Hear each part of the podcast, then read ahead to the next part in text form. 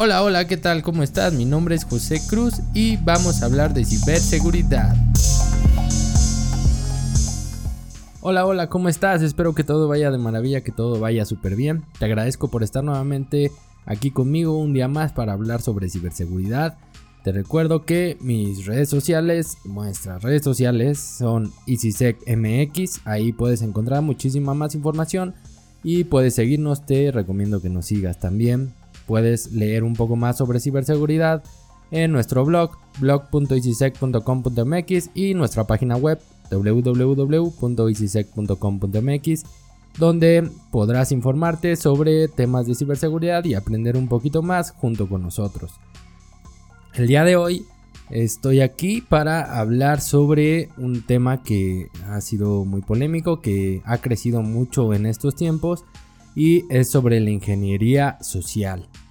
La ingeniería social es un término que está tomando mucha relevancia más en estos días por temas de pandemia. Sabemos que los ataques han crecido constantemente, han crecido mucho en estos casi dos años, dos años, no sé, ya ni, ya no llevo ni la cuenta.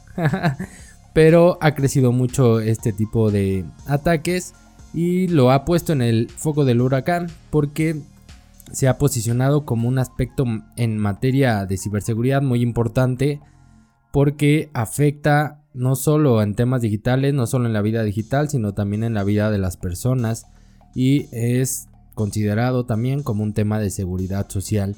Y esto es debido a que los engaños aumentan de manera constante y están, crece y crece y crece y las personas no hacen nada por detenerlos, no hacen nada por evitar que sigan sucediendo. Y principalmente hemos visto que el objetivo o el target como se conoce de los atacantes son los trabajadores que están desde casa, la fuerza laboral que está en casa. Ellos son porque, pues bien sabemos, como lo he comentado en otros podcasts, los controles que se tienen en una infraestructura local no son los mismos que ahora que están en casa. No tenemos el mismo control, no tenemos la misma visibilidad, lo que genera que nuestros usuarios estén más vulnerables y sean más propensos a ser víctimas de este tipo de ataques. Pero vamos a definir un poquito lo que es la ingeniería social.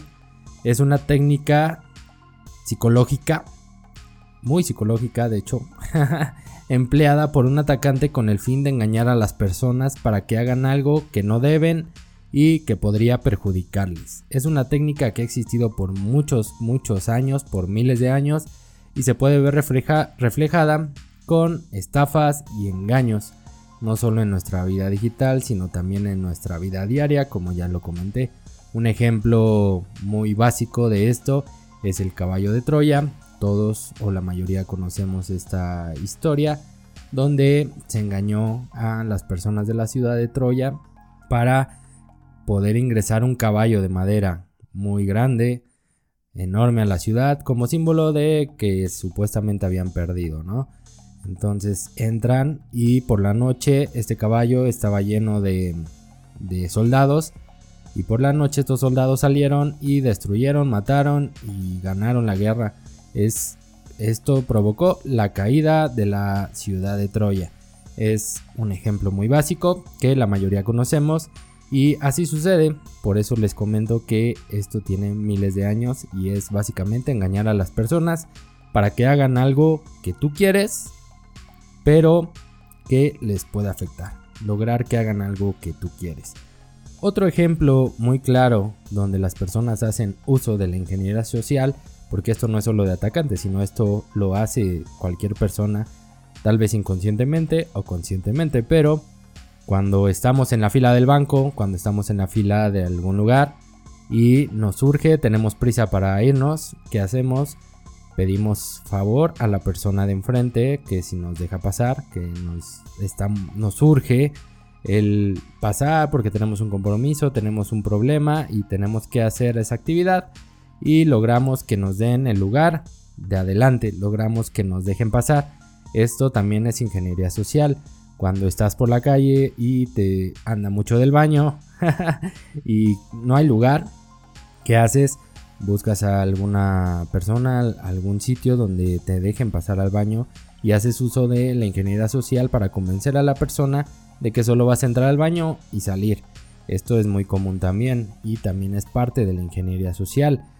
Pero pues en el mundo digital tenemos otro tipo de, ataques como son el fraude al SEO o ataques BEC que ya hemos hablado de ellos fraude a recursos humanos, el phishing es por excelencia un tema de, ingeniería social, el smishing, el phishing y bueno, podemos nombrar muchos, estos son solo algunos y existen miles como ya les comenté, pero todos tienen un factor común y es que hacen uso del engaño para poder lograr su objetivo. Es simplemente ingeniería social. Espero que con estos ejemplos te quede un poco más claro que comprendas un poco mejor cómo es que funciona la ingeniería social y bueno, cómo podemos evitar ser víctimas, cómo podemos evitar un ataque de ingeniería social. Pues no lo podemos evitar porque siempre van a estar llegando, pero podemos evitar que haya o que logre su objetivo, mejor dicho.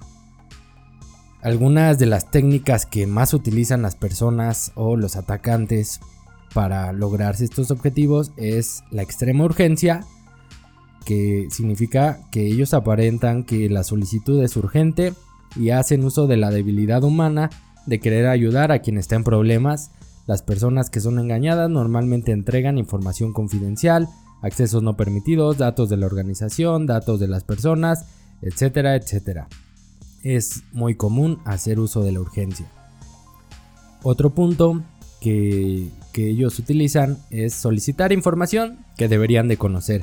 Aquí hay que estar muy atentos, ya que muchas veces los atacantes suplantan la identidad de alguna entidad financiera o de servicios y por medio de correo, llamadas o mensajes intentan persuadirnos para proporcionar información que ellos deberían de tener o información confidencial.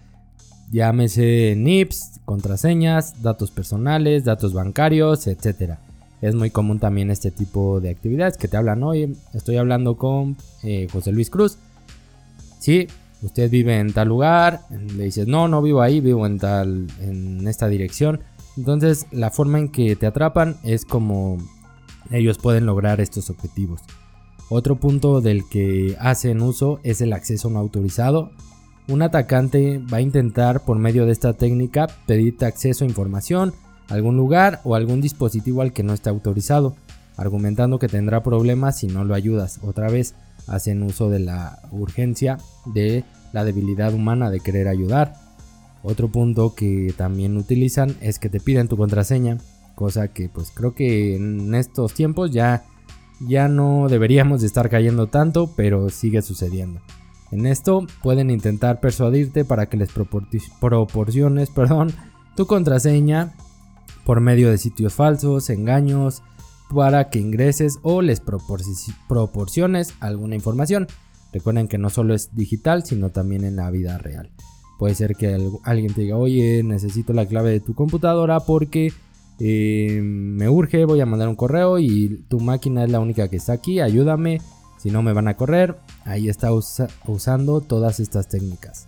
También otra cosa que hacen muy común es intentar omitir los procesos, ya que intentarán convencerte para que saltes los procesos establecidos por tu empresa haciendo uso de la extrema urgencia otra vez. Ah, probablemente te digan frases como ayúdame o me pueden correr, es para tu jefe y le urge, si no se lo doy se va a molestar y te va a regañar a ti también. Hay que ser muy cuidadosos en esta parte. Otro punto del que hacen uso es demasiado bueno para ser verdad. Creo que esto ya está más conocido. Es una técnica muy común, principalmente en correo, llamadas y mensajes de texto. Te informan que ganaste algo muy bueno o tienes derecho a un regalo que solo pueden entregarte si proporcionas tu información confidencial. O últimamente, a mí me sucedió, solo te lo dan si vas a cierto lugar, que lleves tu tarjeta de crédito y tu identificación y con eso te van a dar tu premio. Hay que ser muy cuidadosos. El último punto que quiero marcar en estas técnicas son los correos extraños de algún compañero o alguna persona conocida. También pueden hacerse pasar por ellos. solicitarte información o accesos que no deberían de tener o ya deberían de conocer. Ahí entra el tema de suplantación de identidad, que por cierto, la semana pasada escribimos un post, un artículo en nuestro blog, blog.icisec.com.mx sobre este punto, suplantación de identidad. Es muy importante que estemos siempre en forma de prevención, que estemos siempre buscando o dudando principalmente de lo que nos llega, de lo que nos solicitan. Siempre hay que tener un punto de referencia, un punto para eh, verificar la información y que podamos estar seguros que estamos proporcionando la información a quien debería tenerla o dándole los datos correctos o haciendo las actividades correctas. Hay que estar muy atentos y la principal forma de prevenir este tipo de ataques es la concientización o la cultura. Hay que tener una buena cultura en materia de seguridad, ciberseguridad, eh, saber que estos engaños existen y van a seguir existiendo, no van a dejar de existir porque es la principal forma de obtener algún beneficio, ya sea económico, ya sea de datos personales, como quieras verlo. Es la principal técnica y la mayoría de los ataques, si no es que casi todos, hacen uso de la ingeniería social. Es el primer punto para poder llegar a sus víctimas. Quien cae es quien sufre de las consecuencias. Y si tu empresa no estás capacitando a las personas, no estás generando una cultura en seguridad, ten por seguro que alguien ya cayó o va a caer. Es por eso la importancia para que no expongas la información de la empresa, no em, expongas tu información personal y te sientas un poquito más seguro. Y pues bien, hemos llegado al fin porque sé que estos temas son un poquito aburridos para algunas personas. Por eso hacemos este formato de poco tiempo para que no sea tan engorroso y puedas aprender un poco, te quedes hasta el final y nos escuches hasta el final. Te recuerdo que nos puedes seguir en redes sociales como EasySecMX comparte nuestros posts, comparte nuestra información, también nuestro blog, blog.icisec.com.mx. También puedes compartirlo, dejarnos tus comentarios, contactarnos a través del correo contacto en este tu podcast. Y pues ya llegamos al final. La siguiente semana tenemos una cita nuevamente para hablar unos minutos sobre ciberseguridad para que estés enterado, para que estés un poquito más consciente y sepas cómo actuar ante algún incidente. Mi nombre es José Luis Cruz y nos vemos la siguiente semana. Gracias.